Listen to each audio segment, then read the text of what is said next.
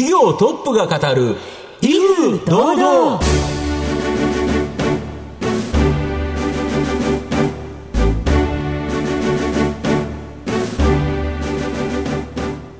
毎度相場の福の神こと藤本信之です。アシスタントの飯村美希です。この番組は巷で話題の気になる企業トップをお招きして番組の指揮者的役割である財産ネット企業調査部長藤本信之さんが独特のタクトさばきでゲストの人となりを楽しく奏でて紹介していく企業情報番組です。飯村さんちなみに、はい、果物って何が好きですか？えー、梨が好きです。梨が好きですか、はい、今日はですね、はい、実は IT 関連の企業なんですけど、農業のですねビジネス、まあ、ここにですね進出して農業を DX 化するような企業をちょっとご紹介したいなと思うので、ぜひあ梨って結構ある輸出されてるんですよ。あそうなんですか、空港のところで箱が流れるんですけどパッと見たら梨があるんですよ、えー、結構台湾の人梨好きとい。うことなんですが。知りませんでした、はい、勉強になります。ありがとうございます。さあワクワクする事業内容楽しみですね、はい、皆さんも番組どうぞ最後までお楽しみください。この番組は企業のデジタルトランスフォーメーションを支援する IT サービスのトップランナーパシフィックネットの提供財産ネットの制作協力でお送りします業トップが語る威風堂々それでは本日のゲストをご紹介します証券コード3625東証ジャスダック上場テックファームホールディングス株式会社代表取締役社長 CEO 長森秀明さんにお越しいただきました。長森さんよろしくお願いいたします。よろしくお願いいたします。長森秀明です。テックファームホールディングス株式会社は、東京都新宿区の初田駅近くの東京オペラシティタワーに本社があります。IT の力を社会に役立てるという志を大切にしたスマホアプリや各種システムの受託開発を展開する IT ソリューション企業です。それでは、長森さんからも簡単に御社のことを教えてください。あの、今ご紹介ありました通り、スマートフォンを活用して、はい、えー、新しいサービス、ソリューションを設計、えー、そして実際に作っている会社です。まあ最近ここ数年なんかはスマートフォン以外にも、ドローンですとかスマートグラスとか、うん、あとはあのスマートウォッチとかといったスマートデバイスにもを広げてまして、そこに最先端技術を掛け合わせて、で、各産業のリーダー企業をここと一緒になって、まあ、2、3年先の使われているような新しいサービスを一緒に考えて、えー、作る、こういう新しい取り組みを手掛けています。で、それらのノウハウを、先ほど藤本様からも案内ありましたけど、業界特化型にこうギュッとソリューションに仕上げてですね、はい、えー、農業流通業界向けのソリューションですとか、あとは他にリフォーム業界、そして、えー、カジノ業界向けなんかにも、はい展開をしてます。はい。後ほどまた企業についてじっくりと伺ってまいりますが、まずは長森さんの自己紹介を兼ねまして、しばし質問にお付き合いいただければと思いますので、よろしくお願いいたします。では、長森さん、生年月日を教えてください。1971年9月12日の50歳です。学生時代、また子供の頃、どんなお子さんでいらっしゃいましたか？母親がですね、はい、周囲も驚くほどのまあ教育熱心で、子供のレールをあの強くまあ引きたがると。あの、そんな特徴がありまして、どうやったらこの母親を、まあ、説得させられるか、あどういう道だと納得できるんだみたいなことを、あの、考えて過ごしてました。ご進学を選ばれる時とかもなかなかご苦労がありそうですけど、どうされたんですか？あの、母親はここに行ってほしいっていう大学があったんですけども、はい、慶応大学の SFC に、うん、えー、入学をしました。それは母親からしたら非常に不満ったと思います。で、それで入ってから7月に大事件が起こったとか。そうなんです。SFC は、うん、えー、まあ、仮面浪人ということで、うんうん、えー、入学をしました、はい、それは母親が別の大学に行ってほしかったと強いものがあったので。で、高校時代と違って親元を離れて自分で決めて、うん、えー、自分でいろんなことをできるっていう、まあその抑圧から解放された楽しみもあって、世界がどんどん広がってるっていう楽しみもすごく大きくて、で、まあ受験勉強なんかおろそかになってったわけなんですよね。で、1学期が終わる、まあ、7月の頭に、朝電話でちゃんとやってんのかと。えー、もう自分は受験勉強しない、この SFC に行くんだという話をした。ら、当然まあ大喧嘩になって、それに反対されると。で、そのやり取りがわーって電話であって、で、自分は学校に行きましたと。うん、そうすると数時間後に、はい、お前のお母さん来てるぞと。大大学にですか？大学に。はい、いや、そんなわけじゃないと。今朝、富山にいる母親と話したからって言って、食堂前に行くと、仁王立ちしてる母親がいたんですよ。退学するわよと。うわ、いうふうに言われまして。はい、まあ、その中で、まあ、お父様がちょっと仲裁してくれたという感じですそうですね。父親でしたり、あとあの友人とか友人の家族もあの非常に力になってくれまして、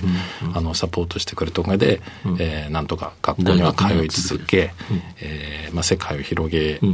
ることにまあ、あの時間費やせたということですごく感謝してます。なるほど。で、卒業後、あの、欧州の大手外資系証券、うんうん、はい。まあ、ここに就職されたんですけど、これ、なんでそこを選んだんですか？高校時代に、うん、あの、見たマイケル・ダグラスが主演しているウォール街っていう映画があって、あれにまあ刺激されたのきっかけなんです。で、実際自分がまあ就職活動する時になって、まあ、日本企業も見たんですけども、あの若くして、えー、実力主義で自分が頑張ればいろんな世界を見れるし、世界を舞台に、いい働けるということで、これも何としても外資系企業に働きたいということで志望しました。そういうところで外資系証券いくつか渡り歩いた後、はい、この有名な起業家の堀カストモ・ロバーツ社長のサイバード、ここに入ったと。か。そうですね。ロンドンだったりニューヨークでもまあ働いて、うん、で、いろんな企業の戦略的なそのアクションをサポートしていくのは非常に魅力ですもんね。そうですねいい。いいビジネスなんですけどね。そうですね。なんとなく自分でもやりたくなっちゃう。そうなんです。はい。で、その中で、あの、当時担当していたのも IT 業界で、うん、で、えー、2000年前後ですから、まあ、IT が出て伸びてくるときで、これはもう IT が社会のインフラになるということで、確信をして、そこのやはり当事者になりたいということで、うん、IT 業界に絞り、うん、当時 IPO のアドバイザーをした縁もあって、うん、で、携帯の中でいろんなエンタメコンテンツを作って非常に伸びている、サイバードに、あの入社をしました。なるほど。まあ、その後縁があって、まあ、今のこのテックハームに移って経営者。ということですか？あの、その、現会長が、あの、堀さんのところに直談判行って、うん、えー、もう長森をあのぜひもらいたいと。まあ、その熱意もすごく強く感じてましたし、うんえー、当時のサイバーとはの主にエンタメ中心だったんですが、エンタメ以外のところにも IT を活用して、で社会の底上げを,、することに貢献したいなっていう思いが強くなったので、あの多種多様の業界にアプリだったりソリューションを提供しているテックファームに、あの移ろうというふうに思いました。なるほど。ありがとうございます。さて、長森さんの人となり皆さんにはどのように伝わりましたでしょうか？後半では長森さんが率います、テックファームホールディングス株式会社についてじっくりとお伺いします。企業トップが語る、威風堂々。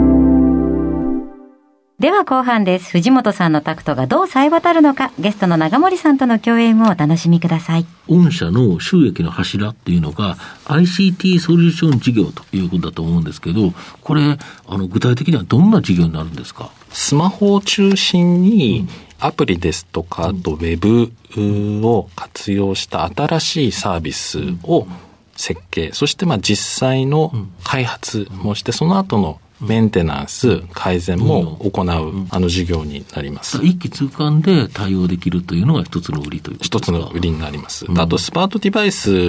絡めるとこが、あの、特徴の一つでもあって、ここ数年は、まあ、ドローン、あとスマートプラス、スマートウォッチといった、うん、あの、まあ、非常に多く出てきているスマートデバイスを活用して、そこにまあ最先端技術をいかにまあ掛け合わせるかということで、産業もあの特定の産業だけにとどまってませんで。本社も幅広いですよね。幅広いです。もうあの、多種多様な産業向けの課題解決を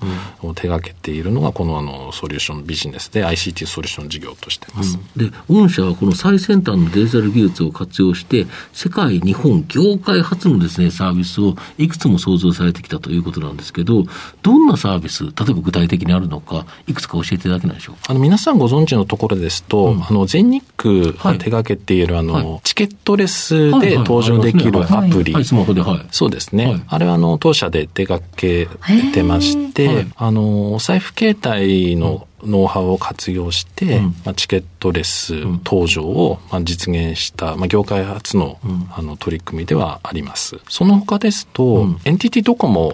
が音声認識アプリ、まあ、名前としては喋ってコンシェルというアプリで、今あの、マイデイズという名前で展開されてますけども、ここの開発を我々が手伝ってます。で、あの、人が話した音声の意図を読み取って、その問いかけに対して、まあ、回答すると、アプリ回答するというもので、まあ、今でいうその AI サービスの先駆け、えのサービスだったなというふうには思ってます。なるほど。今出てきた会社も、まあ、日本簡たる大企業という形なんですけど、かなり結構やっぱ大企業との取り組み多いですよね。多いですね。そこからまあ出たいろんな知見、うん、これを逆に言うともう一つは、まあ、サービスにするっていうか、ソリューションを提供するっていうことで、この農産物輸出ソリューション、はい、これ、どういうビジネスになるんですか？はい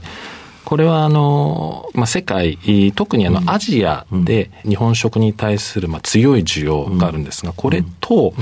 えー、供給側の、うん、えー、日本企業とを、まあ、つなぐプラットフォーム、データプラットフォームを、あの展開してます。で、需要側からすると、うん、えー、日本産品手に入れたいけれども、なかなか、地元じゃ手に入らないし、最近ですとコロナで日本にも行けないと。で、供給する日本側からしますと、海外に売っていくっていうのは大変興味あるんですが、大きく2点あって、一つは輸出手続きの煩雑さ。めんどくさいですよね。めんどくさい。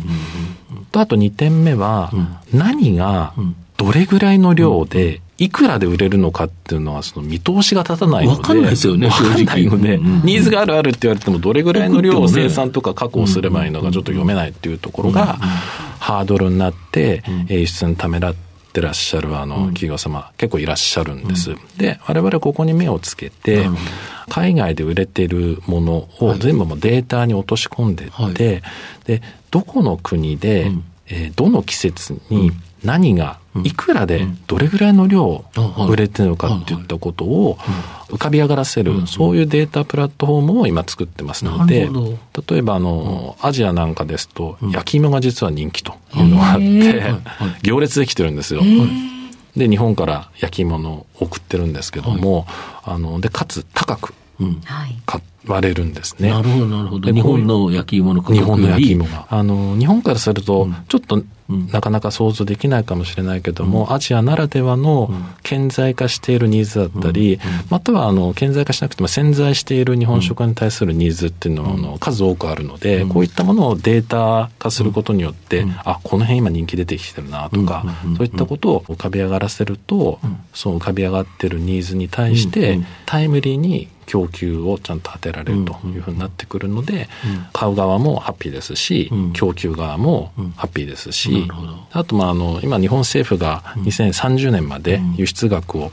約5倍に、あの5兆円にしようということもありますので、まあこういったことも事業の追い風となって、まああの多くの人たちがハッピーになるそういう取り組みだと信じてやってます。あの冒頭おっしゃられたあの、日本の梨が、あの台湾で人気っていうのはまさにそうで、我々も台湾向けもやってます。はい。あの検疫結構厳しいんですけども、りん。ご、梨、まあ柑橘系、この辺もあの非常に人気で、実際に、はい、あの輸出手掛けてますね。日本だとどうしてもその少子化だったり、あとあの若い方の果物離れっていうのは多くて、こうケーキとかにすると売れるんだけど、生ではなかなか食べないというところがありますんで、農家さんもいいものを作ってもなかなか国内で売れないと。ただ、海外ではそれを評価してくれる方がたくさんいらっしゃるので、これは IT でつなげたいっていったところが、すごくその強い思いを持ってやってます。で多くの方にこのプラットフォームを使っていただいて、えー、売り上げも上げて、ということで、ね、我々もそれはまあ収益化につなげていきたいと思ってます。御社の今後の成長を引っ張るもの、改めて教えていただきたいんですか？あの、今お話したもの以外に、仮想空間、はい、まあ最近だとメタバースと言われてますけども、ね。はい、あの、ここは非常にその事業展開を進めていきたい。ところではあります。まあ、メタバースって最近言われるものだと、こう重たいあのハンドセットつけて、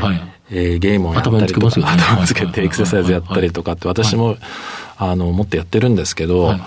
完全な仮想空間に入り込める楽しさがある一方で、あれつけて、もう30分やってると頭痛くなって、ライブ感だったり、そういったものまだまだ不十分だったりするので、まあ、ああいった世界の発展もちろんありながらも、我々特に注目しているのが、あの、現実、世界の中に仮想空間をどっちかというとこの取り混ぜる形の方のも注目してまして、まあ、スマートグラス、これをあのかけることでバーチャルな世界を取り入れると。でまあエンタメ業界、トレーニングの業界、教育業界等々、あとゲームの業界なんかがあのそこの適用先なんです。が、我々その中でもエンタメ業界っていうのに非常に特に注目してまして、あの自宅にいて、えースマートグラスをかけると、そうすると自分の好きなアーティストがそこに出てきて、で双方向間のやり取りがあって、はい。で好きな、まあ、ファン同士自分以外のファン同士ともつながってる感があって、であとそこにあとリアルタイム性ですね、あのもう撮影されたものが、出されるんじゃなくて、いや今日はな何月何日雪降ってて寒いけど、みんな暖かくしてるみたいなちゃんとリアルタイム性も伝わってきて、かつそこに、あの自分ならではの、まあパーソナライズされた楽しみ方ができるっていうような世界をなんとかつ作って事業化していきたいなと思っているので、まあ、そういった楽しみがどんどんこれから身近になりますし皆さんの生活も変わってくると思います。えーさてでは藤本さん最後の質問をお願いしますあなたの心に残る四字熟語を教えていただきたいんですが。採用出馬という四字熟語で、これはあの人間万事採用が馬のことわざをこう意味したはい四字熟語になります。なぜ選ばれましたか？あの、今までもいいこともあれば失敗することも多々あったんですが、振り返ってみると、お失敗したことも自分自身の血肉になってて、後に振り返ると良かったなって思うことも多々ありますし、目の前のいいこと悪いことにまあとらわれることなく、好き嫌いすることなく、食わず嫌いすることなく、いろんなことに挑戦して、えーそれらを自分の力に、えーしていきたいっていう、うそういう経験からこの言葉を選びました。ありがとうございます。本日のゲストは、証券コード3625、東証ジャスダック上場、テックファームホールディングス株式会社、代表取締役社長 CEO、長森秀明さんでした。長森さんありがとうございました。ありがとうございましたありがとうご。ざいました。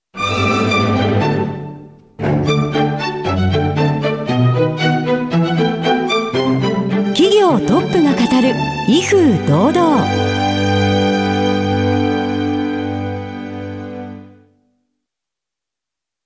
企業のデジタルトランスフォーメーションを支援する IT サービスのトップランナー。東証2部証券コード3021パシフィックネットは、パソコンの調達、設定、運用管理からクラウドサービスの導入まで、企業のデジタルトランスフォーメーションをサブスクリプションで支援する信頼のパートナーです。取引実績1万社を超える IT サービス企業。東証2部証券コード3021パシフィックネットにご注目ください。